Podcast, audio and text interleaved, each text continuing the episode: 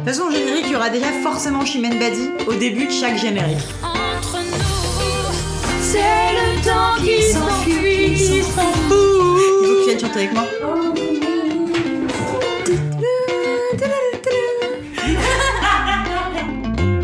Bienvenue Vous écoutez Entre nos lèvres, le podcast qui raconte les vraies histoires autour de la sexualité, mais pas que. Et là, vous devez vous demander d'où vient cette voix que vous ne reconnaissez pas. Enfin, presque pas.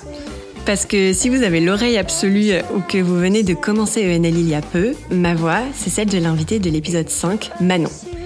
Et si je suis de nouveau là aujourd'hui, c'est parce que Céline et Margot m'ont demandé de les interroger sur les coulisses de leurs enregistrements. Et pour tout vous dire, moi, les coulisses, je les connais très bien. Parce que cette fameuse soirée pyjama dont les filles parlent pour dater le moment où tout a commencé, eh bien, j'y étais. Et oui, grosse révélation, mais c'est moi, la petite sœur de Céline, avec qui elles ont eu la discussion qui a tout changé. Alors aujourd'hui, on va parler ensemble de ce qui se passe de si incroyable dans ce salon où l'on mange des pâtes à la truffe avec un verre de vin et de leurs recettes magiques pour faire de si beaux épisodes. Allez, c'est parti. Puisque je viens de dire qu'on se connaissait, en vrai les premiers épisodes, c'était vos potes. Bah euh, oui.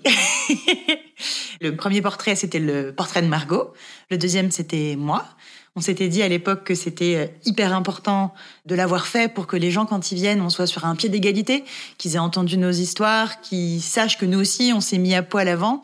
Aussi, le podcast, on a eu envie de le faire parce qu'on avait toutes les deux des histoires euh, pas forcément particulières parce qu'elles sont tristement communes, mais c'est aussi parce que nous, on avait des histoires qu'on avait envie de partager, qu'on a eu envie de faire le podcast, donc ça nous paraissait hyper naturel de raconter nos histoires. Et après, évidemment, quand tu commences au départ, bah, t'es pas connu, il y a personne qui t'écrit, donc euh, au début, on a été chercher euh, parmi nos proches. Et c'est des épisodes dont on est toujours très fiers d'ailleurs, tu vois, parce qu'on savait aussi qu'autour de nous, il y avait des histoires de personnes qu'on aurait aimé euh, partager ou qu'on aurait aimé entendre, plus jeunes aussi. Donc, c'était le cas des épisodes de Léo, Alix et toi, du coup.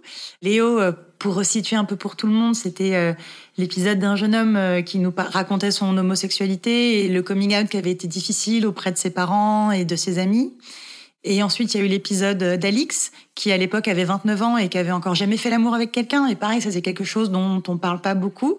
Et ensuite, il y a eu ton épisode dont je parle beaucoup parce que euh, il revient souvent quand on raconte les débuts de NL, parce que euh, bah, toutes les deux, on est très proches et on se parle beaucoup. Et on était en coloc à l'époque en plus. Et puis ce soir-là, c'est la première fois que tu nous as confié que euh, alors que tu étais avec ton mec à l'époque depuis super longtemps, bah, vous faisiez plus l'amour et c'était la première fois que tu me l'avouais.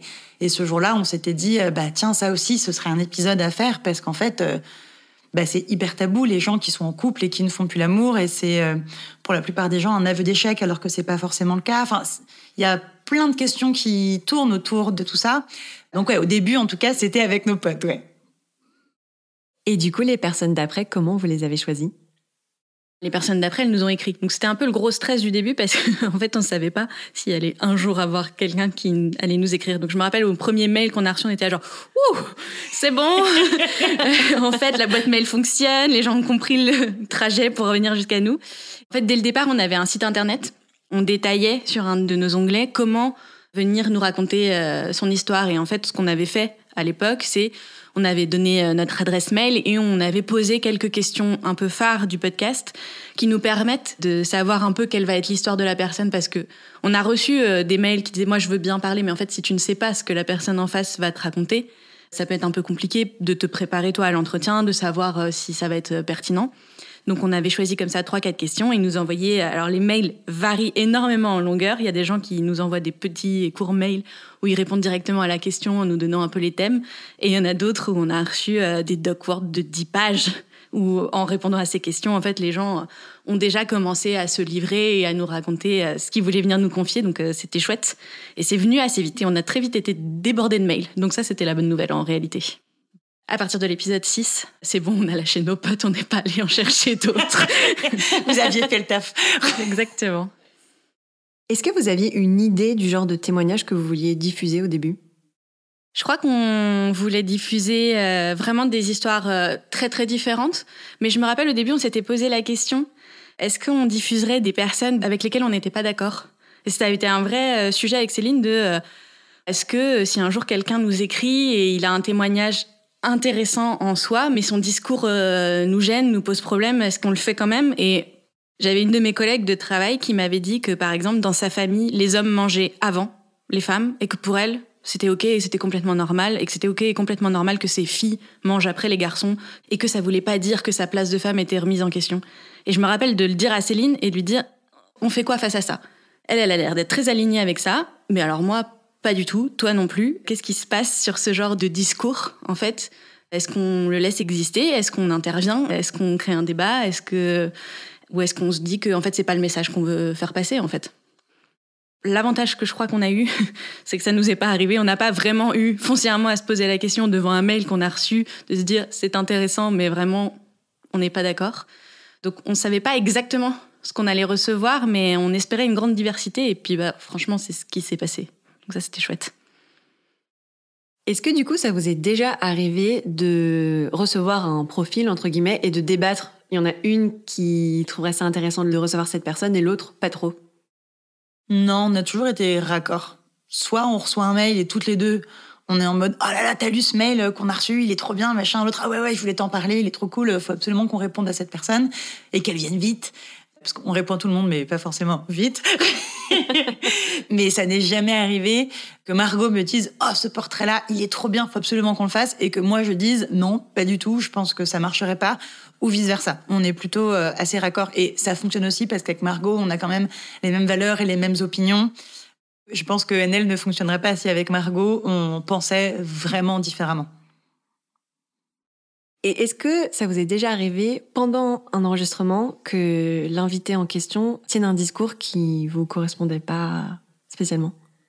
C'est arrivé plusieurs fois et on s'est fait surprendre il y a pas longtemps dans l'épisode de Sylviane par exemple qui est venue à notre micro parce que c'était une femme de 65 ans qui montrait encore beaucoup son corps nu, etc. et qui avait un discours très positif sur la vieillesse et sur le corps qui prend de l'âge. C'est pour ça qu'on trouvait ça chouette qu'elle vienne.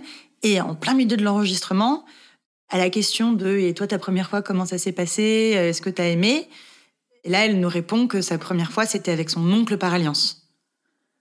Et en fait, c'est un moment très difficile parce que on est en plein enregistrement, on est face à quelqu'un qui n'a pas encore compris tout ce qu'il y avait de problématique là-dedans, qui est venu nous livrer son histoire. Donc nous, on ne veut surtout pas être euh, dans le jugement et être euh, perçue comme malveillante. En même temps, c'est un discours tellement difficile, tellement compliqué, tellement touchy, tellement problématique que nous, à ce moment-là, il faut qu'on fasse preuve d'énormément de nuances et surtout la question qui se pose, c'est est-ce que ça, on va le faire sauter au montage ou est-ce qu'on va le garder? Tu vois, par exemple, pour rebondir sur l'exemple de Margot tout à l'heure, si on a une femme qui vient nous livrer son histoire et que son histoire est passionnante et qu'elle nous raconte plein de choses hyper intéressantes et qu'au milieu de cette histoire, elle nous raconte que dans sa famille, les femmes euh, mangent après les hommes et que c'est normal, bah, ce passage-là, il est anecdotique dans son histoire. On peut le faire sauter au montage sans que ça nuise à son récit. Par contre, dans l'histoire de Sylviane, on est sur quelque chose de tellement structurant qu'on sait qu'on va pas pouvoir le supprimer au montage. Et donc là, est-ce que c'est un épisode qu'on va diffuser? Et si jamais on décide de le diffuser, comment est-ce qu'on peut le rendre diffusable? C'est là qu'il faut qu'on fasse preuve d'énormément de vigilance et qu'il faut que nous, on soit très alerte. C'est comment est-ce qu'on accueille le récit de Sylviane tout en faisant en sorte que son récit reste aligné avec nos valeurs et ce que nous, on a envie de diffuser. Et comment vous faites pour mettre à l'aise des gens que vous n'avez jamais vus? Quand ils viennent chez nous, on a un moment, une heure ou deux, où on reste ensemble sans les micros, où on apprend à faire connaissance. C'est important en fait euh, d'avoir euh, cet espace avant parce que si tu rencontres les gens pour la première fois et que tu les mets direct devant un micro et que ta première question c'est euh, au fait est-ce que tu es contente d'être une fille ou un garçon? Ça peut tout de suite un peu euh, les mettre mal à l'aise, surtout pour des personnes qui ont jamais, pour les trois quarts du temps, parlé devant un micro avant. C'est hyper intimidant. Donc le principe, outre le fait qu'ils nous connaissent déjà un peu, parce que justement on a enregistré nos propres épisodes, on a fait plusieurs depuis, et de manière générale, les gens qui viennent, ce sont nos auditrices et auditeurs. On a ce moment privilégié où on dîne, où on mange, qu'on entend au générique, parce que c'est ce moment-là qui est capté. Et on passe un moment à discuter et surtout à ne pas discuter du sujet du podcast. Parce que par contre, ça c'est quelque chose dont on s'est rendu compte avant, c'est que si les personnes commencent à nous raconter leur vie au moment de ce dîner, elles vont nous le raconter hyper naturellement, comme euh, tu le ferais au moment de l'épisode, sauf qu'en fait, on n'est pas en train d'enregistrer. Et si on leur demande de répéter ça une heure après, eh ben, tu sais, c'est un peu comme quand tu dois re-raconter une anecdote à quelqu'un qui l'a déjà entendue. Tu vas aller plus vite, tu vas aller moins dans les détails, euh, tu vas faire des raccourcis et du coup, l'histoire, elle va pas être aussi prenante que la première fois que tu l'as dit. Donc, on en général, on discute de tout sauf de l'épisode. Et c'est un moment qui, je pense, aide à mettre les gens à l'aise parce que bah, ça ressemble vraiment à une soirée euh, entre copains, tu vois. On fait connaissance et après seulement on branche les micros. C'est pour ça que nous, on a toujours refusé d'enregistrer en studio. Au départ, on n'avait pas des super conditions d'enregistrement parce qu'on n'avait pas un super matos. Mais le plus important pour nous, c'était pas au départ d'avoir le meilleur son, c'était de mettre les gens le plus à l'aise possible. Et ça, ça n'était possible que en faisant ça dans un cadre qui n'était pas impressionnant. Donc, euh, on met pas de casque sur nos oreilles, il n'y a pas de caméra. Le but, c'est de faire en sorte qu'on oublie le plus possible qu'on est en train d'enregistrer un podcast et que ça ressemble le plus possible à la soirée qu'on a passée la première fois et qu'on essaie de recréer. Donc c'est pour ça que le faire chez nous, c'est primordial, quoi. Et d'ailleurs, c'est marrant parce que parfois, quand des gens viennent enregistrer euh, un épisode de NL et qu'ils ont déjà enregistré des épisodes dans d'autres podcasts, quand ils nous disent euh, bah, j'ai deux heures tel jour, on peut faire ça, on est mode non, non, oui, il faut que vous bloquiez à peu près cinq heures. Les gens sont en mode je comprends pas, j'ai jamais mis cinq heures pour enregistrer un podcast. Nous, on leur dit bah c'est assez exceptionnel, mais en fait, il se passe au moins deux heures avant où on n'enregistre pas. Et en fait, ces deux heures, on ne peut pas faire l'impasse dessus, sinon on n'obtient pas un épisode de NL. Et parfois, un épisode peut durer jusqu'à trois heures. Et encore, c'est déjà arrivé que ça dure sept heures. Donc, euh, on ne peut pas dégager une trop petite euh, plage horaire, quoi. Et du coup, concrètement, comment ça se passe un enregistrement? On a deux heures à peu près où on mange ensemble, on boit un verre, on discute, on apprend à se faire confiance aussi. Donc euh, c'est assez rigolo parce que vraiment il y a du coup il y a tout type de personnes qui arrivent dans notre salon. Donc des personnes euh, avec qui ça marche tout de suite et en fait t'as vraiment l'impression d'être avec des amis parce qu'ils sont hyper à l'aise et que euh, la discussion va se faire tout de suite. Et des gens qui peuvent être plus réservés où justement ces deux heures elles vont vraiment être importantes parce que ça va être celles qui vont leur permettre de nous entendre rire, de voir qu'on les met à l'aise, de voir qu'on s'intéresse à eux, qu'on est sympa, qu'ils peuvent euh, baisser la garde, que ça va bien se passer. Et donc ça, c'est le début. Et après, une fois qu'on a mangé, on installe les micros. Et c'est là que l'enregistrement commence vraiment. Donc en fait, on n'enregistre pas euh, pendant qu'on mange, pendant le repas, sinon ce serait horrible. Vous nous entendriez faire des bruits de bouche toutes les cinq minutes en train de manger nos pâtes. Et donc après, une fois qu'on a installé les micros et qu'on lance l'enregistrement, on a un petit moment euh, où Céline ou moi faisons un petit euh, les bonnes euh, consignes pour faire un enregistrement ENL. donc maintenant on le connaît par cœur, mais c'est toujours un moment où on leur dit alors ce serait bien de ne pas, même si t'es tendu, faire ça. Toutes les petites frictions qui pourraient en fait interrompre la piste. C'est le moment où on leur explique qu'ils ont le droit de se tromper, qu'ils ont le droit de recommencer 25 fois leur récit, que s'ils sont pas à l'aise avec quelque chose qu'ils ont dit, ils nous le disent et on le fera sauter du montage, qu'ils ont le droit de changer d'avis en cours d'enregistrement, tu vois, de commencer à raconter quelque chose et puis en fait se dire euh, non en fait cette partie là j'avais envie de vous la dire à vous là maintenant euh, pendant cet enregistrement mais je suis pas à l'aise avec le fait qu'elle soit diffusée à un public donc en fait est-ce qu'on peut euh, le retirer?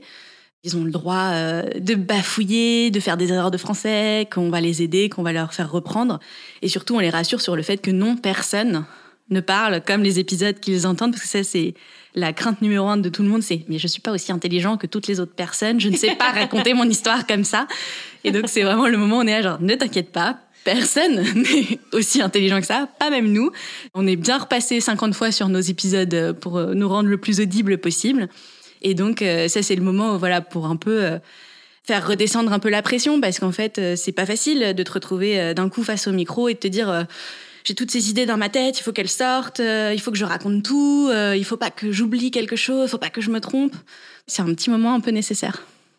Et la dernière fois, tu vois, par exemple, Léa, qui a un épisode qui est sorti au mois de septembre 2022, elle nous a dit euh, Mais moi, je suis incapable de faire un monologue de 15 minutes sur ma vie. J'ai besoin que vous me posiez des questions. J'ai besoin que. Et on lui a dit Mais t'inquiète pas, en fait, on va te poser un milliard de questions.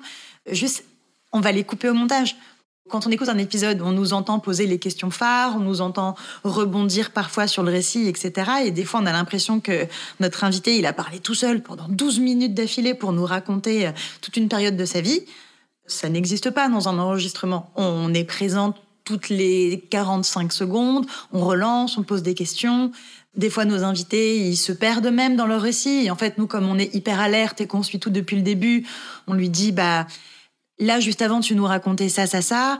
On sait que tu voulais en venir là parce que dans ton mail, tu nous as raconté que nan, Donc peut-être qu'il faudrait que tu fasses une transition comme ça. Donc on les guide euh, énormément.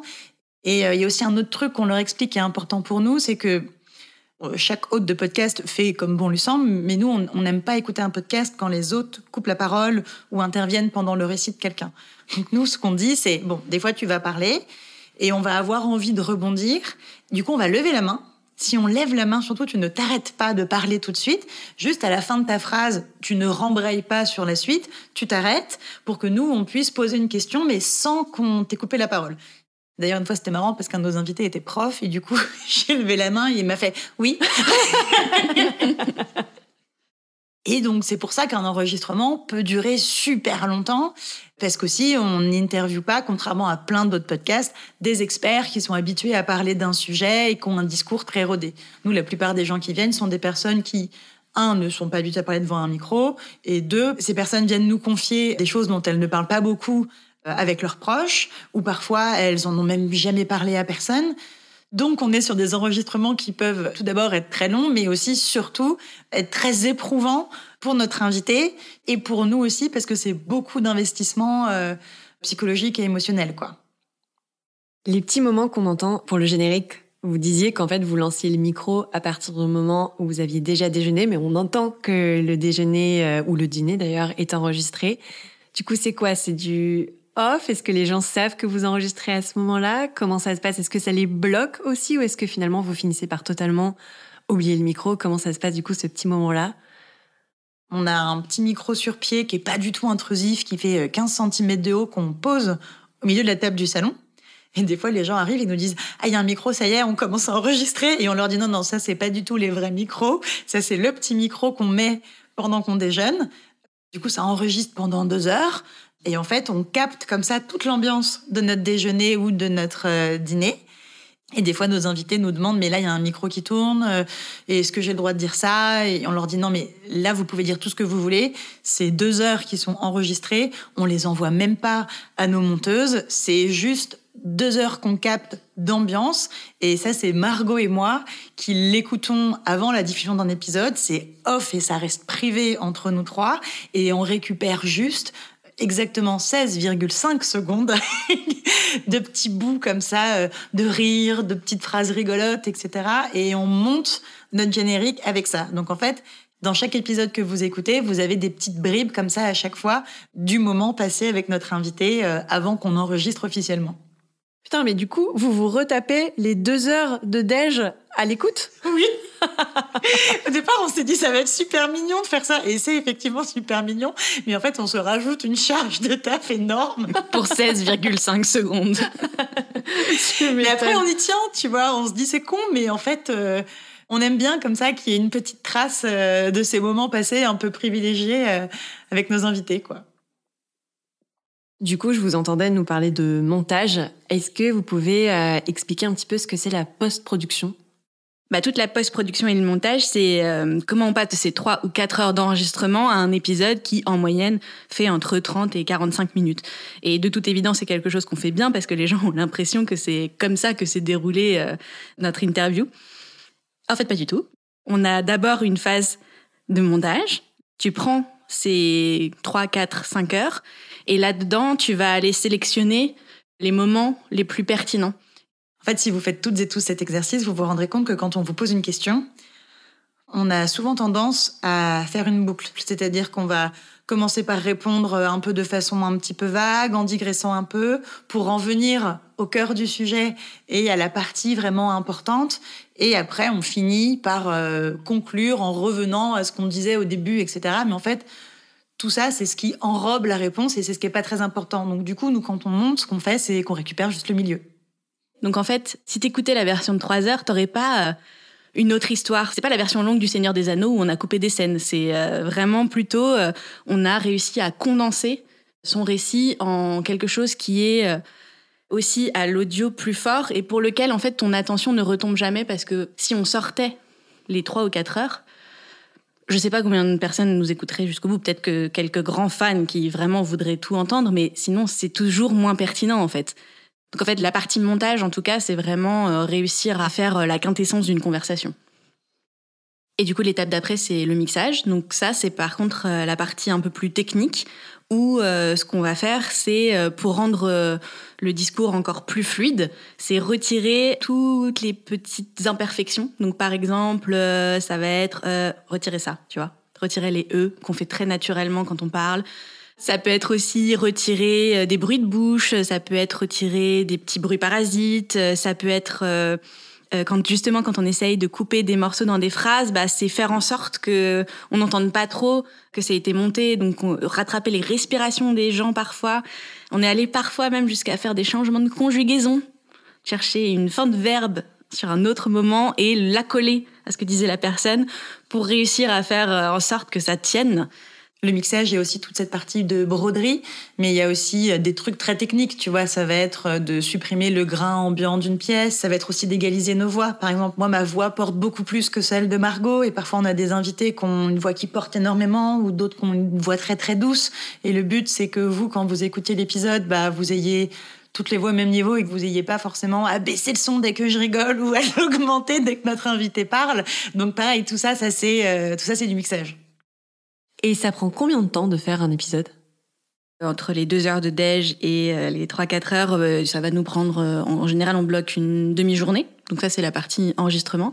Et après, tu as la partie montage-mixage. Donc à une époque, c'est nous qui le faisions nous-mêmes. Maintenant, on a des monteuses pour nous aider.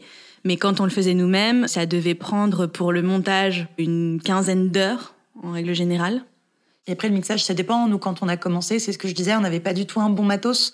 Donc euh, le mixage me prenait énormément de temps parce qu'il fallait que je rattrape la qualité de la piste, il fallait que je supprime l'écho, il fallait que je supprime les souffles qu'on entendait énormément. Donc ça, c'était vraiment beaucoup, beaucoup de boulot. Et puis on apprenait aussi, tu vois, c'est-à-dire que toute cette partie justement où on guidait notre invité, etc., on, est plus forte aujourd'hui. Donc euh, aujourd'hui, les enregistrements durent moins longtemps qu'au début parce qu'on s'est entraîné. Donc on sait maintenant comment plus rapidement obtenir un résultat super, alors qu'à l'époque on tâtonnait aussi euh, en même temps que nos invités. L'exemple de Margot là qui disait qu'il y a des fois où on avait euh, retricoté la conjugaison, c'était euh, l'épisode de Laetitia, qui a un enregistrement qui avait duré 7 heures. C'était un épisode où on a recueilli le témoignage d'une femme qui nous a livré 10 ans de violence conjugale avec des viols qu'elle illustrait énormément quand elle nous racontait son histoire. Donc c'était un enregistrement très lourd. Et surtout, ce qu'on essayait de faire pendant l'enregistrement et ce qu'on a essayé d'accentuer au montage, c'est comment est-ce qu'on se met dans les pompes d'une nana qui a vécu ça et comment est-ce qu'en fait on en arrive à accepter ou à endurer ça. Et en fait, quand elle nous racontait son histoire, ce qui était normal, c'est que dès le départ, quand elle nous raconte, tout de suite, elle parle de lui dans des termes assassins, tout de suite, elle le dénonce, tout de suite, elle explique à quel point ce mec... Euh, j'ai même pas de mots pour dire, euh, j'allais dire connard, mais c'est même pas assez fort comme mot. Euh, mais du coup, du coup, ça, entre guillemets, spoil l'histoire. Et surtout, si tout de suite, quand elle le rencontre, elle raconte ça, les gens se disent, mais attends, si quand elle le rencontre, elle sait tout de suite que ce mec est pas un mec bien, en fait, pourquoi est-ce qu'elle sort avec lui? Donc ça marche pas si on le raconte comme ça. Donc ce qu'il faut raconter, c'est quand elle le rencontre, pourquoi est-ce qu'elle trouve que c'est un mec chouette? Pourquoi est-ce qu'elle tombe amoureuse de lui? Pourquoi leur histoire, elle est bien au début? Enfin, en fait, il faut raconter toute cette partie-là et ça a été hyper douloureux pour elle. Et ensuite, bah, nous, au montage, comment est-ce qu'on garde que le moment où elle tombe amoureuse et justement la conjugaison, c'est parce qu'en fait, à un moment, elle racontait son histoire au présent on a fait une intervention, on a eu une demi-heure de off où on a discuté de comment faudrait qu'elle le raconte, etc. Et après, quand elle a repris son récit, ben, elle l'a repris en parlant au passé. Et toi, sur le coup, tu t'es pas rendu compte qu'on a changé de concordance des temps. Mais en fait, au montage, quand tu accoles ces deux parties, tu te rends bien compte que ça marche plus parce que d'un coup, on parle au présent et d'un coup, on parle au passé. Il faut que t'arrives à tricoter pour faire en sorte que, euh, bah, en fait, ça fonctionne quand les gens vont l'écouter. Donc, c'est vraiment une gymnastique de fou. Et nous, quand on parle avec euh, des potes podcasteurs, tout le monde nous dit, mais j'ai jamais rencontré des gens qui montaient autant leur podcast. mais c'est parce que euh, c'est un travail de titan, ENL, quoi. Du coup, Margot, tu as mentionné vos monteuses. À quel moment est-ce que vous les avez recrutées et comment est-ce que vous les avez recrutées? On les a recrutés juste après le crowdfunding. C'était aussi le but de ce crowdfunding, de pouvoir avoir une équipe euh, avec nous pour nous aider sur cette euh, partie qui était bah, hyper chronophage et qui, euh, en fait, nous empêchait de mettre notre énergie sur faire grandir le podcast. On était toujours les mains dans les logiciels de montage. Et en fait, je me rappelle que quand on les a recrutés, on a fait une annonce sur Instagram pour dire ça y est, on recrute des monteurs et on leur a demandé de faire un petit test et notre façon de les choisir, c'était pas le CV, on s'en fichait un peu parce que résultat des courses, tu vois, Céline savait monter et elle avait pas de diplôme pour le prouver, donc c'était pas important pour nous. Par contre, ce qui était important pour nous, c'était que ils nous rendent un travail qui était le plus proche de ce qu'on aurait fait nous. Donc en fait, on leur a donné un extrait de 30 minutes d'un rush. Qu'est-ce que vous faites de ces 30 minutes si on vous les donne? Qu'est-ce que vous gardez de ça? Comment vous le montez? Et comment pour vous ça se transforme en un bout d'épisode entre nos lèvres? Et en fait, on a gardé celles qui nous ont rendu le travail qui ressemblait le plus au nôtre. Donc c'est comme ça qu'on les a choisis. Et est-ce qu'il y a des épisodes que vous n'avez pas diffusés? Au tout, tout, tout début, on allait boire des verres avec nos invités avant de les interviewer à la maison. Parce qu'on se disait, euh, ça doit être hyper impressionnant d'arriver chez des meufs que tu connais pas. Donc on se disait peut-être que d'échanger un verre informel avant, ça pouvait euh, peut-être les mettre plus à l'aise. Et donc on a rencontré cette Anna qui était littéralement le premier mail qu'on avait reçu. On avait été boire un verre avec elle et ça s'était super bien passé. À ce moment-là, elle n'était pas dispo pour enregistrer parce que c'était avant l'été, je crois. Enfin, je ne sais plus comment ça se goupille. Mais entre-temps, on enregistre d'autres épisodes et puis elle nous relance pour enregistrer euh, le sien. Donc, euh, on se cale une soirée et elle vient à la maison et justement, toute la partie générique où on dîne, etc., se passe super bien. Et puis en fait, au moment où on a commencé à enregistrer l'épisode, et encore à l'époque, on n'avait pas le matos qu'on a maintenant, c'est-à-dire maintenant on a une perche, des micros, des filtres anti-pop, etc. On avait encore notre petit micro de 15 cm, pas très envahissant. Mais quand même, ce moment où on a dit, eh ben maintenant on va enregistrer, où on s'est assis plus solennellement autour de la table et où on lui a fait le petit brief de comment allait se passer l'enregistrement, elle s'est complètement fermée. On a appris après que c'est parce qu'elle elle avait été très perturbée du fait qu'on n'enregistre pas pendant le dîner et qu'elle avait trouvé que c'était trop solennel comme euh, façon d'enregistrer. Mais euh, en tout cas, à partir du moment où on a fait play de façon officielle, ça s'est pas du tout bien passé. Ça a commencé à légèrement se crisper et en fait, les premières questions, c'est les questions sur ton enfance et donc du coup, on les pose comme à tout le monde, on lui demande euh, c'était quoi son modèle familial, etc. Et en fait, elle commence à nous parler de sa mère et elle nous raconte des choses et en fait, très vite, elle nous dit non mais en fait, je veux pas que ce soit un montage aucun problème. Évidemment, on va le retirer du montage. Par contre, en fait, pour le retirer du montage, il faut juste que tu reviennes un petit peu avant et euh, que tu nous fasses une petite transition et on continue et on n'aborde pas le sujet de ta mère, euh, c'est pas un problème. Elle reprend, mais on sent qu'elle est un peu mal à l'aise, que c'est un peu difficile pour elle. Et comme ça, les questions s'enchaînent et au fur et à mesure, euh, en fait, c'est rigolo, mais tu le sais très bien quand quelqu'un a pas envie d'être là. Tout son corps te renvoie des signaux de euh, je voudrais être ailleurs. Donc en fait, par exemple, elle passait son temps à parler à côté du micro. Elle croisait les bras, euh, elle répondait des réponses de plus en plus courtes, tu vois, tu sens qu'en en fait, elle est mal. Et nous, à ce moment-là, on se dit, bon, est-ce qu'on peut réussir à la remettre à l'aise? Est-ce qu'on peut faire en sorte que ça se passe bien? Donc, on, tu vois, on continue, on lui repose des questions, on essaye de se montrer euh, attentive, de lui dire, mais tu sais, s'il y a d'autres choses sur lesquelles t'es pas à l'aise, n'hésite pas, euh, dis-le nous en fait. Et c'est ça qui est le plus dur dans les enregistrements d'entre c'est que Céline et moi, on se connaît très bien, mais on est face à quelqu'un d'autre. Donc en fait, il n'y a pas de moment où justement on peut faire pause et on peut se parler. Donc c'est vraiment, elle parle de savoir robotique, Céline me regarde, elle sait que ça peut pas sortir comme ça. Je sais que ça peut pas sortir comme ça. C'est le moment où il faut prendre une décision. Donc soit on lui fait reprendre tout son discours, soit on abandonne en fait. Je pense qu'à ce moment-là, c'est moi qui ai pris la décision. Je lui ai pas fait reprendre. On lui a peut-être posé cinq questions après ça. On a fait semblant de terminer l'épisode. En général, on boit un café, on boit un verre, on reparle avec l'invité, on passe du temps, mais en fait, on sentait qu'elle avait qu'une envie, c'était de partir. Et du coup, bah, on l'a libérée et Céline et moi, on s'est regardés, on a fermé la porte et c'était euh, genre. Euh, c'était un soulagement, quoi, parce qu'il y bah. avait une tension qui était difficile, je pense, autant pour elle que pour nous. Tout de suite, tu vois, on lui a écrit un mail, on lui a dit, écoute, euh, on a bien vu que l'enregistrement s'est pas très bien passé. Est-ce qu'on a fait quelque chose de mal En tout cas, on espère que t'es bien rentré. Enfin, tu vois, tout de suite, on a écrit et elle nous a répondu euh, dans la foulée ou le lendemain, je sais plus. Et elle nous a dit, bah, j'étais pas prête. En fait, je pensais pas que l'enregistrement allait être si solennel. Moi, je pensais qu'on enregistrait euh, en mangeant, que c'était très décontracté. Je m'attendais pas du tout à ce qu'on parle euh, de mon enfance. euh, Et j'ai eu l'impression que vous essayiez de reformuler ma pensée, ce qui n'était pas ce qu'on voulait faire. Mais en fait, comme elle nous disait, je veux pas que ça se soit au montage. Nous, ce qu'on essayait de faire, c'était juste de trouver une transition pour que ça fonctionne avec ce qu'elle avait dit avant. Et je pense qu'elle avait le sentiment euh, qu'on essayait de la manipuler pour lui faire dire un truc qu'elle avait pas envie de dire, ce qui n'était pas du tout le cas. Mais euh, elle, en tout cas, elle l'a ressenti de cette façon.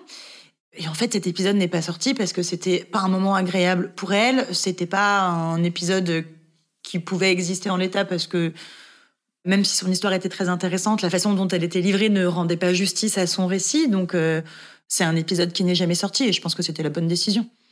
On a appris plusieurs euh, choses de ce raté, entre guillemets. La première, c'est qu'en fait, euh, il faut être prêt pour enregistrer un, épisode d'Entre nos lèvres. En fait, il faut que tu aies fait un petit travail sur toi. Enfin, en fait, quand t'es pas prêt à le livrer, ça peut très mal se passer. Donc nous, on fait maintenant très attention quand on reçoit les mails à essayer de lire entre les lignes sur est-ce que la personne, elle est prête aujourd'hui, tu vois, ou est-ce qu'en fait, elle nous a pas écrit parce que des fois ça arrive comme une bouteille à la mer parce qu'en fait elle traverse en ce moment un ouragan et en fait euh, il y a plein de questions qui se posent dans sa tête. Euh, Parfois elle a juste besoin d'écrire un mail en fait et pas forcément de venir enregistrer un épisode euh, derrière. Donc nous on essaye de faire très attention à ça et après bon c'est quelque chose qui ne nous arrivera plus maintenant mais ce qu'on disait c'est que c'était le premier mail qu'on avait reçu. Donc je pense qu'en fait elle avait pas vraiment beaucoup écouté d'épisodes d'entre nos lèvres. Donc en fait elle savait pas vraiment non plus où est-ce qu'elle mettait les pieds. Elle a été prise de court. Elle s'attendait à à autre chose que ce que ça allait être et, euh, et aux implications psychologiques que ça allait avoir en fait. Et le seul truc que nous on s'est dit après c'est ouais, heureusement qu'on n'a pas commencé en enregistrant son épisode parce que sinon je pense qu'on aurait pu se dire cette émission ne va pas tenir. Notre concept ne fonctionne pas. ça ne marche pas. On met les gens super mal, c'est horrible. On se sent comme des merdes après. L'autre truc un peu drôle qui est arrivé, par contre, au tout début de Entre nos lèvres, on avait reçu un mail d'une jeune fille qui voulait euh, venir à notre micro et on l'avait rencontrée. Et en fait, je pense signe du destin, mais à chaque fois qu'on a voulu enregistrer, on a eu un problème. Ce qui n'est jamais arrivé depuis. Mais première fois, le micro marche pas. Deuxième fois, elle était malade. Troisième fois, Elle avait distinction de voix. plein de trucs comme ça. On se dit, bah tiens, c'est dingue quand même. Pourquoi on. À chaque fois, elle est venue, on avait préparé le déj, euh, enfin, tout était prêt, quoi. Et à chaque fois, on a passé trois fois deux heures ensemble et on n'a jamais pu enregistrer. Et à un moment, tu vois, on, on la relance, du coup, pour enregistrer euh, l'épisode. Et là, elle nous répond qu'en fait, euh, elle a plus trop envie d'enregistrer. Elle, elle avait prévu de nous raconter toute une histoire avec un mec euh, sur euh, leurs relations, euh, les relations libres, enfin, tout un truc, quoi, qui était hyper intéressant. Et ils s'étaient séparés. en fait, ce qui s'est passé, c'est que elle nous l'a dit que c'était pour le rendre jaloux. Non, mais c'est nous qui en avons conclu ça. En gros, euh, vraiment, elle était motivée par le fait qu'elle s'était séparée de son ex et qu'elle voulait raconter cette histoire. Et en même temps, cette histoire était digne d'un épisode d'Entre nos lèvres. Sauf qu'en fait, elle s'est remise avec, donc elle, elle voulait plus raconter le truc. Il y avait plus de raison. C'était plus une bouteille. Enfin, tu vois, je pense qu'elle voulait l'envoyer à son mec, cet Mm. épisode, en mode, tiens, regarde comme je suis super et, et je participe à un podcast, tu vois. C'était vraiment ça. Ah, mais c'est ça, c'est-à-dire qu'en fait, dès qu'elle s'est mise avec son mec, c'était en mode non, bah en fait, j'ai plus d'intérêt à enregistrer cet épisode. Et là, on s'est senti utilisé. Tu sais, tu te dis, attends, en fait, il y a des gens qui veulent nous passer dans notre podcast pour envoyer des messages. Mais tu vois, pour rebondir sur les mails tout à l'heure dont parlait Margot, aujourd'hui, on est assez capé quand on lit un mail pour savoir si une personne est prête ou pas pour nous livrer son histoire. C'est déjà arrivé que les gens nous aient écrit des mails. Donc on, on répond toujours, mais parfois on peut mettre du temps parce qu'on en reçoit tellement que c'est impossible pour nous, avec toute la charge de travail qu'on a, de prendre une heure ou deux heures par jour pour répondre à tout le monde. Mais on finit toujours par le faire. Et la plupart des gens, quand on leur dit que malheureusement, bah, ça va pas être possible parce que euh, le programme est complet ou parce qu'on a déjà eu une histoire très similaire euh, récemment, etc. La plupart des gens nous répondent euh, pas de souci, je comprends parfaitement et en plus ça m'a fait déjà tellement de bien d'écrire ce mail que bah, je vous remercie en fait de m'avoir offert cette opportunité. Et c'est arrivé aussi, tu vois, de lire un mail et de se dire à mon avis cette personne-là elle n'est pas du tout prête à nous raconter son histoire. Et là, tu peux pas lui dire, bah non, on a déjà raconté cette histoire, bah parce que c'est, si elle a tout écouté, elle sait très bien que c'est pas vrai, mais on lui dit, bah écoute, on pense que c'est pas le bon moment, que peut-être il faut qu'il se passe encore un petit peu de temps pour que tu prennes du recul, etc. Et là, elle nous répond un mail un peu assassin en nous disant euh, qu'on est vraiment des personnes horribles, que là, elle est en pleurs depuis 8 heures et pour qui on se prend pour savoir quand est-ce qu'elle est prête ou pas. Et là, t'es en mode, waouh, bah, c'est probablement que c'était bel et bien pas le bon moment de venir, tu vois. Heureusement, tu vois, ça nous est arrivé qu'une seule fois d'avoir un épisode euh, comme ça qui s'est mal passé. Tous les autres épisodes sont tous sortis. Il y a qu'un seul épisode qu'on n'a pas diffusé. Comment vous décelez que quelqu'un n'est pas prêt à travers un mail à venir vous livrer son histoire? Ce qui est intéressant dans une histoire, c'est quand la personne arrive à avoir le recul nécessaire de te la livrer en n'étant pas purement dans l'émotion euh, du moment. Et en fait, souvent, ce qu'on arrive à détecter, c'est les mails euh, très forts en émotion euh, du moment qui montrent que en fait, ça n'a pas encore été digéré, ça n'a pas décanté, c'est trop fort, c'est trop maintenant. Et en fait, ça, en général, ça te fait pas un bon épisode. Ça dépend de la façon dont la personne écrit son mail. Est-ce qu'elle l'écrit au présent? Est-ce qu'elle l'écrit au passé? Est-ce que si elle nous livre un épisode traumatique, est-ce qu'il s'est passé il y a longtemps? Est-ce que c'est survenu il y a très peu de temps? Et encore, ça, ça dépend. Tu vois, on a l'épisode de Rose. Elle nous a écrit dans les toilettes le jour où elle réalise qu'elle a été violée. Mais en fait, on a senti qu'elle était prête parce que ça dépend de la charge émotionnelle qui ressort du mail. C'est comme quand tu écris dans ton journal intime, si un jour tu es très en colère et très triste, si tu écris le jour J, tu vas écrire en capital, tu vas mal écrire, tu vas utiliser plein de formulations maladroites, tu vas pas bien user de la ponctuation, etc. parce que tu es sous le coup d'une très forte émotion, alors que si tu as eu le temps de dormir et d'écrire le lendemain, tu vas raconter ce qui s'est passé avec beaucoup plus de recul, beaucoup plus d'analyse sur ce qui s'est passé. Tu es capable de dire hier j'ai ressenti ça, mais je sais que c'est parce que ceci, machin. Donc en fait, il y a une auto-analyse qui a été faite et tu n'as pas écrit dans le vif de l'émotion. Là, j'essaye de le résumer comme ça, mais c'est parfois beaucoup plus subtil. Mais c'est un peu comme ça qu'on arrive à faire euh, la différence. Comment vous choisissez les gens qui viennent à votre micro et les discours que du coup vous allez faire résonner? Les gens qui viennent à notre micro, pour les trois quarts, c'est des gens qui nous ont écrit. Donc en fait, euh, ce qu'on essaye de trouver aujourd'hui dans les mails, au départ c'était plus simple parce qu'on n'avait pas beaucoup d'épisodes. Donc en fait, euh, le spectre des histoires était grand ouvert et c'était un peu euh, au premier mail qui avait euh, une histoire intéressante et qui parlait d'un sujet qu'on n'avait pas encore abordé. On disait oui on pouvait enregistrer. Puis c'était l'époque où on n'avait pas encore beaucoup d'écoute. Euh, Aujourd'hui c'est un peu différent. Déjà parce que on a diminué notre production. Maintenant on est à un épisode par mois. Et le fait d'être moins dans la quantité fait qu'on essaye d'être euh, plus forte sur la sélection. C'est-à-dire que maintenant qu'on n'en fait qu'un par mois, il faut que vraiment on apporte quelque chose de nouveau à chaque fois. Et ce qu'on essaye de faire maintenant aussi, qu'on a plus d'une soixantaine d'épisodes, c'est vraiment essayer de trouver des récits qu'on n'a pas déjà racontés. Donc, on va faire un premier écrémage euh, sur l'originalité de l'histoire. En fait, est-ce que on a déjà entendu quelqu'un nous parler de cette thématique ou non? Ça, c'est le premier euh, critère. Et puis après, le deuxième, c'est que on a des histoires qu'on aimerait euh, faire résonner. Donc, par exemple, on n'a pas encore eu de travailleuses du sexe. On a assez peu eu de profils de personnes en situation de handicap. Il y a plein de sujets comme ça qu'on n'a pas encore pu aborder. Et donc, ceux-là, on va en parallèle aussi aller essayer de les chercher pour voir si on les découvre ailleurs dans les médias et s'ils seraient d'accord pour venir euh, témoigner à notre euh, micro. Parce qu'encore une fois, l'idée, c'est d'offrir des récits les plus divers et variés, ou même si c'est pas ton histoire à toi, t'apprends quelque chose et puis tu découvres d'autres points de vue, quoi. Après, la limite de choisir nos invités par mail, c'est que bah, quand on reçoit un mail, justement, on reçoit juste un nom, un âge et euh, le récit d'une histoire, mais on n'a pas de photos, on ne sait pas qui sont les personnes euh, derrière les récits. Et du coup, au bout d'un moment, on s'est rendu compte qu'on manquait de diversité. Et là, comme l'a dit Margot, il a fallu qu'on aille chercher euh, des profils qu'on n'avait toujours pas. Donc c'est le cas pour les personnes en situation de handicap, mais ça a été aussi le cas pour les personnes racisées et d'autres profils encore. Est-ce que vos invités écoutent l'épisode avant sa sortie et est-ce qu'ils ont un droit de regard euh, post-montage? Alors, on leur dit toujours qu'ils peuvent. Enfin, tu vois, de la même façon que pendant euh, l'enregistrement, on leur dit si vous n'êtes pas à l'aise avec quelque chose, vous le dites maintenant. Comme ça, en plus, la monteuse va l'entendre, donc elle saura ce qu'il faut retirer. Euh, Il y a aucun problème avec ça. Ils peuvent aussi, évidemment, écouter euh, l'épisode avant sa sortie. Mais en fait, les trois quarts du temps, les gens nous font confiance et nous le demandent pas. Ça arrive à de rares exceptions quand ils sont un petit peu stressés vraiment par la sortie. Et pour ceux qui l'ont reçu, personne ne nous a demandé jamais de changer le montage, en fait. Souvent, les personnes qui ont besoin d'écouter l'épisode avant, c'est parce que l'épisode touche à des personnes qui leur sont proches, parce qu'elles vont parler de leurs enfants ou de leurs conjoints ou de leurs parents et elles ont besoin d'être rassurées sur le fait que leurs proches ne sont pas mis en porte-à-faux ou d'avoir leur autorisation parfois euh, sur des propos qu'elles ont pu tenir. Par exemple, là, le dernier épisode qui est sorti, c'est l'épisode de Florence. Dans son épisode, elle raconte notamment la transition de son fils et c'était important pour elle et pour lui de pouvoir écouter l'épisode avant.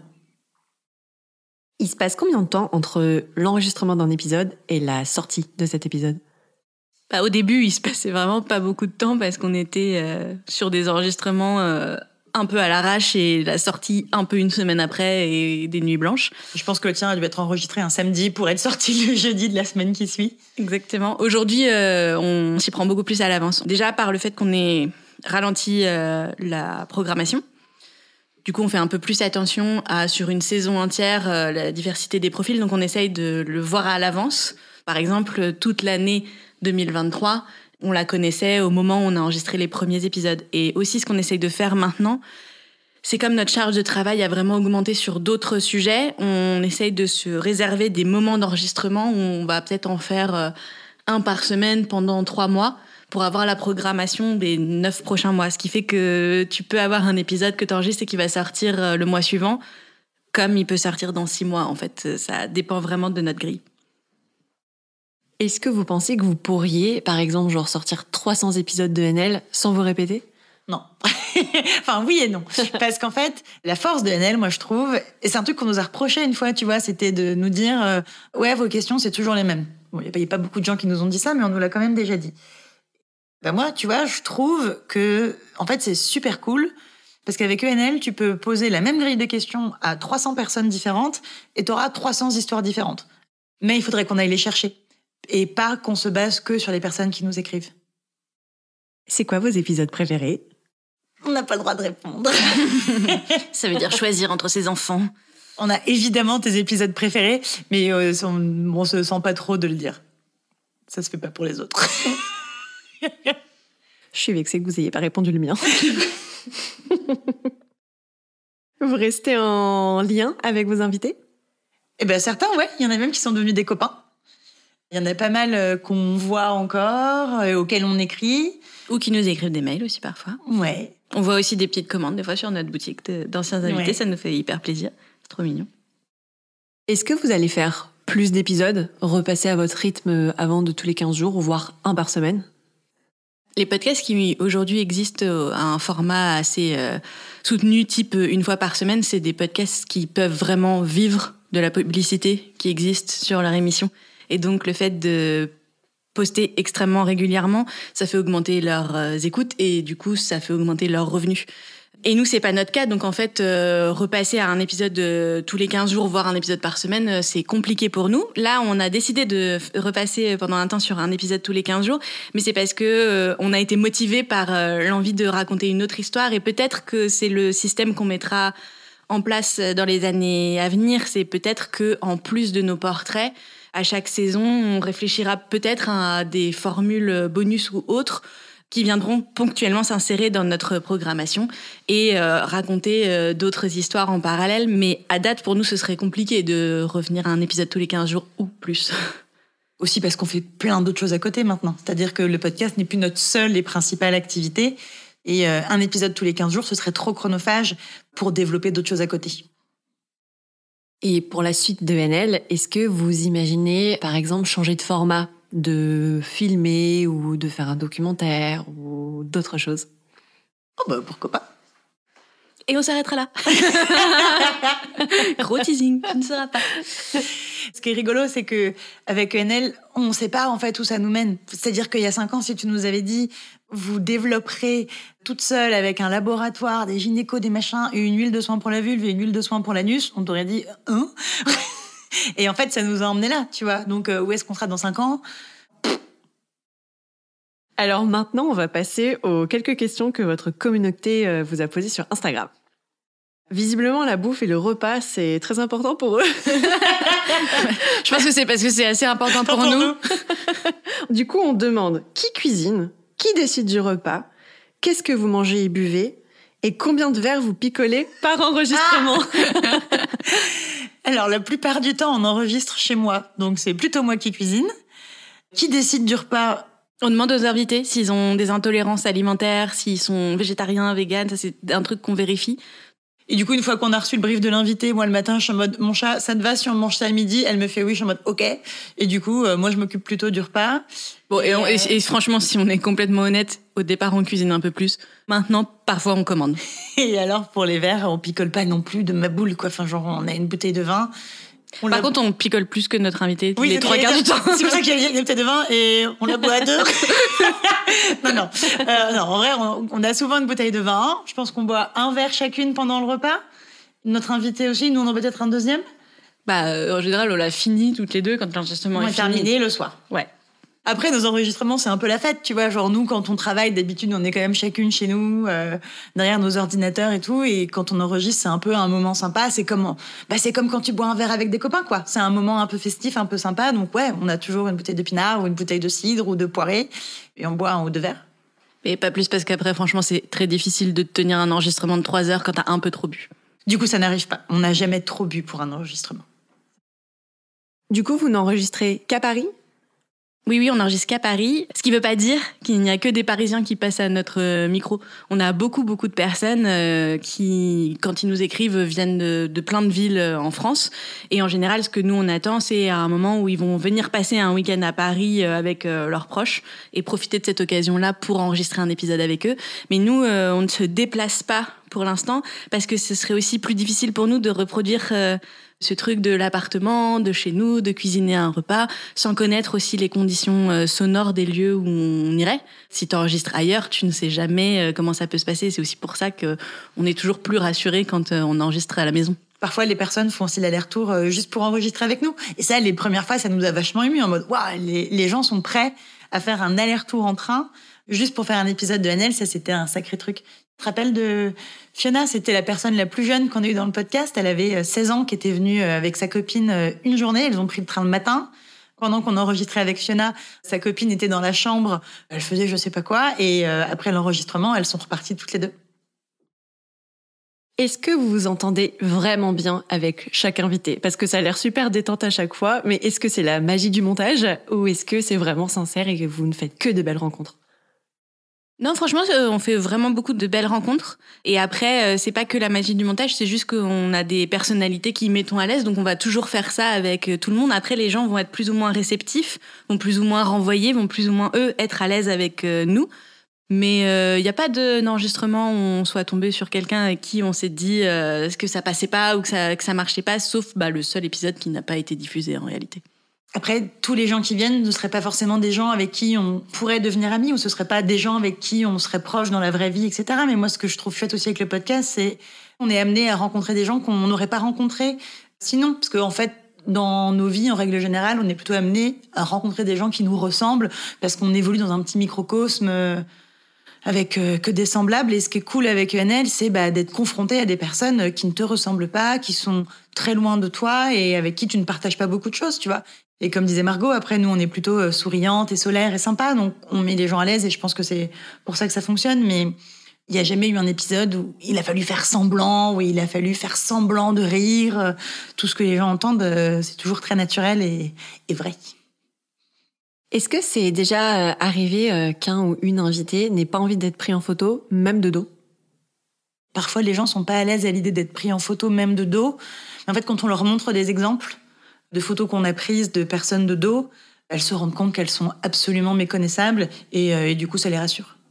Après, c'est arrivé aussi que des personnes aient voulu être prises de dos, parce qu'on prend toujours la photo avant les enregistrements, et qu'après l'enregistrement, elles nous disent En fait, je crois que je suis prête à être prise de face. Je pense que c'est parce qu'elles se rendent compte à la fin de l'épisode euh, qu'elles sont fières de ce qu'elles ont fait, qu'elles sont contentes de ce qu'elles ont dit, du message qu'elles ont fait passer, qu'elles sont prêtes à, à l'assumer et à, entre guillemets, se montrer publiquement. On avait aussi beaucoup de personnes de dos au début. Genre, si on remonte notre feed d'Instagram, au début, on avait presque tout le monde était de dos. Et aujourd'hui, euh, c'est très rare que des personnes ne veulent plus se montrer. Souvent, si elles se montrent pas, c'est pour préserver leurs proches. Et aujourd'hui, les personnes se montrent beaucoup plus parce qu'elles sont euh, beaucoup dans une démarche de, en fait, euh, ma démarche est politique et en fait, je viens faire passer un message. Et si je ne me montre pas, est-ce que je témoigne pas d'une forme de honte ou de pudeur en voulant me cacher? Et est-ce que du coup, c'est pas plus fort de me montrer? Et je pense que c'est pour ça qu'il y a plus de gens qui se montrent aujourd'hui. Est-ce que vous faites une préparation d'entretien? Genre vous envoyez le questionnaire à l'avance, vous appelez les personnes, vous faites des recherches, vous avez des sources, etc.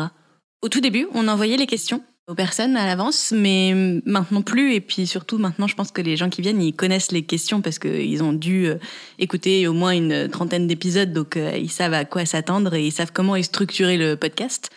Et non, après, on, quand on rencontre les gens, on les appelle pas avant et on découvre leur histoire en direct. Et leur voix aussi, surtout. Parce qu'en en fait, on les a jamais entendus euh, avant. Et c'est vrai que la plupart du temps, quand les gens arrivent, un des premiers trucs qu'on leur dit, c'est Oh là là, mais ta voix, elle est super, ça va être trop bien. Comment vous faites si vous vous rendez compte que le témoignage que vous êtes en train de recueillir, genre, part en sucette totale? C'est une bonne question. Ça ne nous est pas trop arrivé. On a pu être surprise d'éléments qu'on connaissait pas avant, mais euh, c'est jamais parti en sucette. Et si ça devait arriver, ce qui est toujours le plus difficile, c'est qu'on ne peut pas lire les pensées l'une de l'autre. Donc en fait, on a deux personnalités, deux façons de potentiellement gérer euh, un enregistrement qui tournerait mal. Si tu interviens, tu prends un risque parce que tu parles au nom des deux. Donc je pense que ce qui serait le plus dur pour nous, ce serait pas tant d'arriver à gérer la personne que de se dire est-ce que l'autre est OK avec la façon que je vais avoir de gérer euh, ce qui se passe maintenant? Comment vous vous répartissez les questions à poser? En fait, nos épisodes, ils sont structurés selon quatre parties. Au début, on parle beaucoup de l'enfance, de l'éducation, de la famille et de comment est-ce qu'on construit notre euh, définition et notre rapport à la sexualité. Ensuite, la deuxième partie, c'est la découverte de la sexualité. La troisième partie, c'est notre rapport au corps et ensuite, c'est notre rapport aux autres et à l'amour. Parfois, cette partie, elle, elle s'interchange dans un épisode, mais on les aborde toujours toutes les quatre. Et avec Margot, en fait, on se les répartit. C'est-à-dire qu'on en prend de chacune. Donc, euh, quand on commence un épisode, il y a toujours un moment où on se dit c'est toi qui commence ou c'est moi cette fois? Et en fait, celle qui va poser la question de est-ce que ça te plaît d'être une femme, par exemple, elle va aussi poser celle sur euh, est-ce que tes parents étaient heureux d'avoir une petite fille? Est-ce que c'est quoi ton premier souvenir par rapport à la sexualité? Et on sait que l'autre prend le relais quand on change de partie. Après, ça arrive que euh, pendant la partie de l'une, l'autre intervienne si une question lui vient en tête, etc. Mais en fait, ça nous permet déjà bah, d'avoir un truc très structuré et justement de savoir à qui c'est de poser la question. Par exemple, si c'est ma partie et que Margot n'intervient pas, bah, je sais que c'est à moi de continuer. Ça permet aussi à celle qui ne pose pas de questions d'être euh, plus à l'écoute et potentiellement de repérer euh, ce qui va pas fonctionner au montage, ce sur quoi il faut revenir, etc. Et en fait, ça nous permet à chacune de pas avoir à tenir pendant quatre heures un trop fort niveau de concentration. Parce que celle qui pose les questions, elle est vraiment très, très, très dans le récit. Et comme elle sait que, entre guillemets, la charge mentale de l'interview est sur elle, faut pas que ça dure trop longtemps, tu vois. Donc c'est pour ça que c'est pas mal d'interchanger. Et c'est pour ça qu'au début de l'épisode, quand Margot disait euh, l'épisode qu'on n'a pas diffusé, quand elle disait bah là on pouvait pas se parler, et en fait là c'est moi qui prends la décision de pas creuser et en fait de terminer vite l'épisode, c'est parce que c'est tombé pendant la partie de Margot en fait. Et donc c'était un moment où c'est elle qui avait cette charge mentale. Elle est en mode qu'est-ce que je fais? Est-ce que je relance les questions? Est-ce que machin? Et en fait là elle prend la décision de pas y aller à fond. Et c'est à ce moment-là que moi je me rends compte que Margot jette l'éponge et qu'en fait on va pas en faire un épisode. Est-ce que vous avez déjà suspecté des faux témoignages? Non, on n'a jamais suspecté de faux témoignages. Et en plus, tu sais, quand tu es dans une position euh, d'écoute du récit de quelqu'un, tu le remets pas en question. En fait, pour moi, ça se rapprocherait en plus euh, vraiment trop de quelque chose qui est vraiment euh, encore aujourd'hui très gênant, qui est de remettre en cause, par exemple, la parole des femmes victimes d'agression. En fait, ce serait de dire mais t'es sûr comment ça s'est passé? De toute façon, une histoire, ça reste que ton point de vue, en fait. Donc, on n'est pas dans la recherche non plus de la vérité absolue. On n'est pas dans une démarche euh, historique. On est dans le récit personnel de quelqu'un. Et peut-être d'ailleurs que les membres de sa famille qui l'écoutent, des fois, ils se disent, mais il raconte n'importe quoi. Ça s'est pas passé comme ça son enfance. Mais c'est pas le sujet, en fait. Comment est-ce que vous avez créé vos questions? Eh ben, étrangement, assez vite. Je me souviens, en 2018, on a eu l'idée de NL en février. La bande-annonce sortait fin juin et le premier épisode, donc celui de Margot, au mois de juillet. Et on s'était dit, avant la sortie de l'épisode, il faut qu'on se prenne deux semaines où on se met à fond sur la grille des questions. On pensait que ça allait être une tâche euh, horrible. En fait, euh, genre, on a fait ça en deux heures max, tu vois, parce qu'en fait, euh, on savait exactement quel genre d'histoire on avait envie d'écouter. Et du coup, on se disait, bah, quelles questions il faut poser pour euh, accueillir ces histoires? Et je sais pas, on a posé plein de questions au pif, comme ça. On avait une liste euh, d'une centaine de questions. Et finalement, on se dit, bah maintenant, comment est-ce qu'on les organise? Et en fait, il y a très vite quatre parties qui nous ont paru euh, évidentes. On les a organisées selon ces parties-là. Et en fait, euh, elles n'ont pas bougé depuis. Je me rappelle la première fois, on s'est dit, bon, au pire, si nos questions, on voit qu'elles fonctionnent pas, on réadaptera, on en enlèvera, ou on en rajoutera. Et en fait, ça n'a pas bougé en cinq ans. Et c'est d'ailleurs ce qui nous a donné l'idée de faire notre cercle de parole, parce qu'en fait, nous, on se rendait compte que euh, les discussions qu'on créait avec le podcast, elles étaient super précieuses. Parfois sur Instagram, on recevait même des messages de gens qui nous disaient euh, Est-ce que vous avez une fiche de questions? Est-ce que vous pourrez nous l'envoyer? On aimerait trop faire un épisode de NL chez nous. Euh. Et du coup, c'est une idée qui a commencé à germer et on s'est dit comment est-ce que chez eux, les gens pourraient recréer ces conversations que nous, on arrive à créer dans notre petit cocon avec nos invités. Et on s'est dit, bah, alors on n'aime pas dire que c'est un jeu de cartes parce que pour nous, c'est plus profond que ça et que c'est pas du tout un jeu. C'est pour ça qu'on l'a appelé le cercle de parole. C'est que pour nous, ce sont des cartes qui permettent de créer des conversations très importantes. Ce qui était important pour nous, c'était que les gens puissent euh, avoir ces conversations-là chez eux sans nous. Parce qu'en fait, on ne peut pas accueillir tout le monde dans le podcast, on ne peut pas s'immiscer chez les gens et, et le but, c'était que ça nous dépasse et que les gens puissent recréer ENL chez eux. Est-ce que vos parents écoutent le podcast? Moi, mes parents, ils écoutent tous les épisodes. Moi, je pense que mes parents écoutent les bonus parce que c'est peut-être plus simple, mais je suis pas sûre qu'ils écoutent les autres. Je leur ferai un petit test. Et est-ce que vos mecs écoutent le podcast? Je lui raconte les enregistrements, donc en fait, en vrai, il est là, genre, je les connais, les histoires, tu me les débriefes à chaque fois que tu rentres, j'ai pas besoin d'écouter le montage. Je suis alors, d'accord. Moi, il écoutait beaucoup, beaucoup au début, et maintenant, il écoute un peu moins. Et juste parfois, je lui dis, par contre, celui-ci, il faut impérativement que tu l'écoutes. Est-ce qu'on vous a déjà reconnu en public? Et Moi, ça m'est arrivé une fois. J'étais dans la rue, et en fait, la personne ne m'a pas arrêté dans la rue. Par contre, on a reçu un MP après qui disait Est-ce que Céline, par hasard, était rue de Ménilmontant il y a cinq minutes Et j'étais en mode Oui, j'habite là, pourquoi? Et voilà. Elle m'a dit ah bah, Je t'ai reconnu. Et c'est marrant parce qu'à l'époque, Autant maintenant, là, ça fait quelques semaines qu'on se montre un petit peu sur Instagram, etc. Mais nous, pendant des années, il n'y a pas eu une seule photo de nous sur les réseaux sociaux. Et à part si tu étais vraiment un fan de chez Archifan et que tu avais vu passer deux selfies en story à des moments très phares, genre le crowdfunding ou la sortie du livre, tu pouvais pas savoir à quoi on ressemblait, quoi. Et du coup, pourquoi vous avez eu envie de vous montrer sur les réseaux maintenant? Pour nous, c'était très cohérent avec ces épisodes bonus, parce qu'en fait, on avait vraiment envie de nous livrer et de partager beaucoup plus avec les gens euh, qui nous écoutent. Pour nous, le format audio, c'était ce qui nous ressemblait euh, le plus. Donc, c'était évident que ça devait prendre cette forme-là. Et pour l'accompagner, on s'est dit que ce serait sympa de faire des petites vidéos. Nous, ça nous ressemble pas trop de faire des facecam en story ou des live Instagram, ce genre de trucs. En revanche, les petites vidéos coulisses qui montrent un peu nos enregistrements, etc., c'était pour nous une façon assez cohérente, surtout qui nous ressemblait, de commencer à partager un peu plus de nous avec euh, les gens qui nous suivent. Il y aura encore beaucoup d'épisodes bonus? Ben, Il y en aura encore quatre et ils sortiront à la rentrée.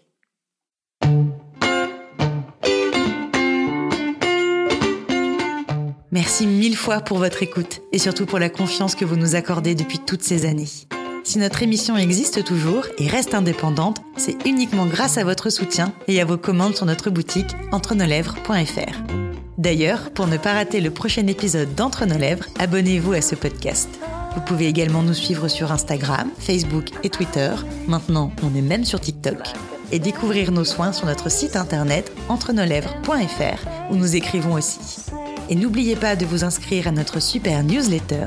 On y raconte plein de trucs chouettes. On dévoile nos coulisses, on vous livre tous nos conseils et on partage même tout plein de recommandations. Des livres, des films, des articles, tout ce qui nous a plu ou touché ces derniers temps. Promis, c'est cool. Ah oui, et puis le montage et le mixage de cet épisode ont été faits par Marthe Cuny et la musique du générique par Martin de Bauer. Allez, à bientôt